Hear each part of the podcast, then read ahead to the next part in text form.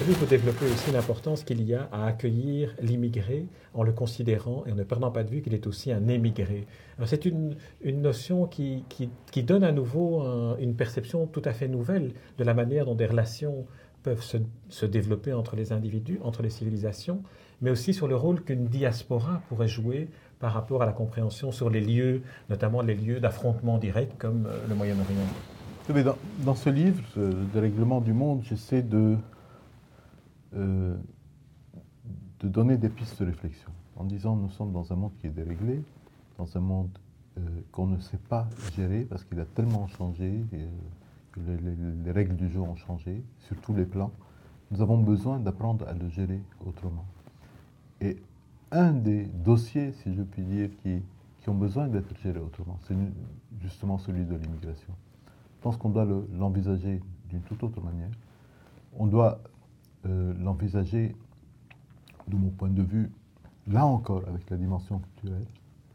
Je pense qu'il est important de préserver la dignité culturelle des migrants, de les encourager à connaître, à maintenir leur connaissance de leur euh, société d'origine, à bien connaître de mieux en mieux la langue et la culture du pays d'accueil, à être des lieux de rencontre entre ces deux cultures et à jouer un rôle entre les deux sociétés auxquelles ils appartiennent,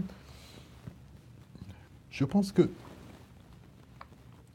il est essentiel euh, de, de donner son importance à la langue. Je pense qu'un migrant doit connaître la langue de la société où il est. C'est un devoir et c'est un droit. Doit la connaître pleinement. Il doit être à l'aise dans cette langue. Il doit même être un peu un ambassadeur de cette langue.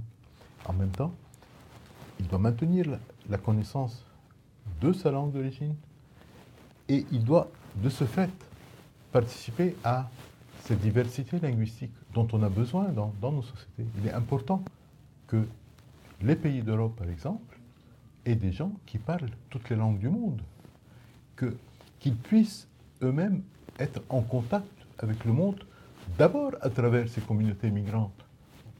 Euh, si, l'on a 200 000 Vietnamiens qui vivent dans un, dans un pays, c'est un atout majeur que ces personnes connaissent leur langue d'origine et qu'ils soient une, une, force, un pont important dans les relations avec les sociétés euh, d'origine.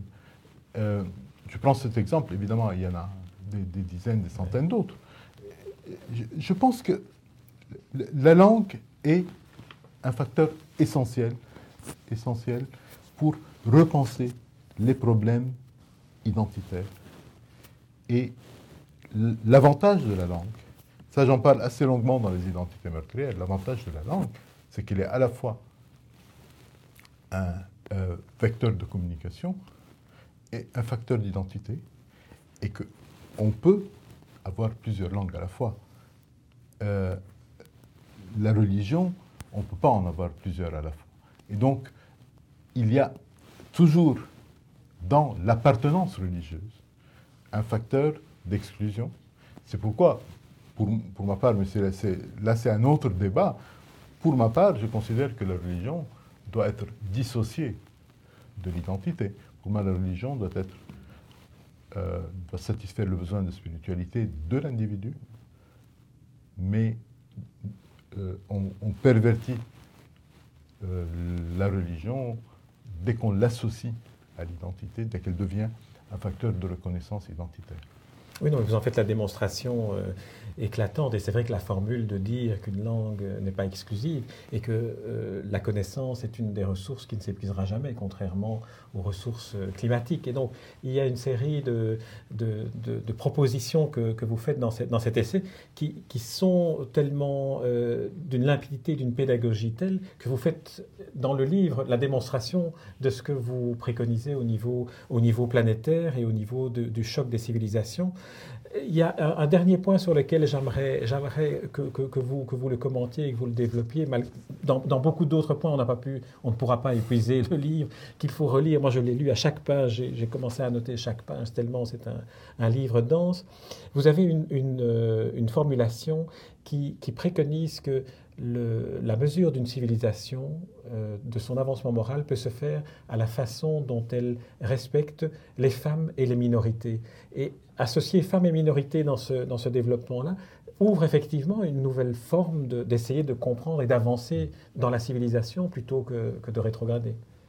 C'est vrai que c'est une, une, mesure souvent éloquente. Euh, moi, j'ai été euh, frappé dans, ces dernières années par ce qui est arrivé en Irak, également dans d'autres pays, mais surtout en Irak, où on a vu des communautés millénaires euh, euh, être menacées dans leur existence même.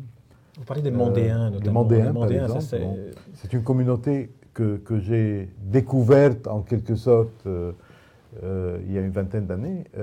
J'étais en train de travailler sur un personnage assez étonnant qui est Mani, le fondateur du manichéisme. J'étais en train d'écrire un roman basé sur sa vie, qui s'est appelé Les Jardins de Lumière. Et en faisant des recherches sur Mani, j'ai découvert qu'il avait vécu, là on parle au IIIe siècle, il avait vécu avec son père dans une communauté à laquelle appartenait son père. Et que, que dans le roman j'appelle les vêtements blancs. C'est une communauté baptiste euh, à la frontière entre le christianisme et le judaïsme, qui a commencé à peu près à l'ère chrétienne, peut-être même un peu avant. Euh, une communauté qui vénère Jean-Baptiste, mais pas Jésus.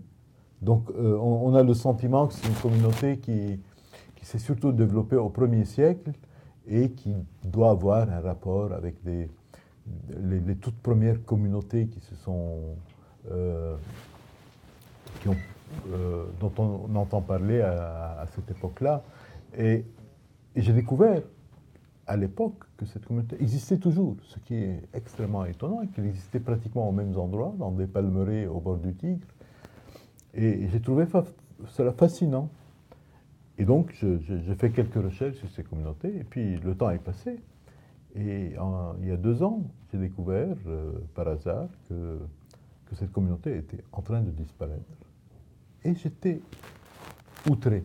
Je me suis dit, quand même, ils sont là depuis 2000 ans, ils ont survécu 2000 ans, ils ont préservé leur tradition, leur langue, leur culture. Leur littérature, dites-vous Leur littérature, leur, leur, rituel.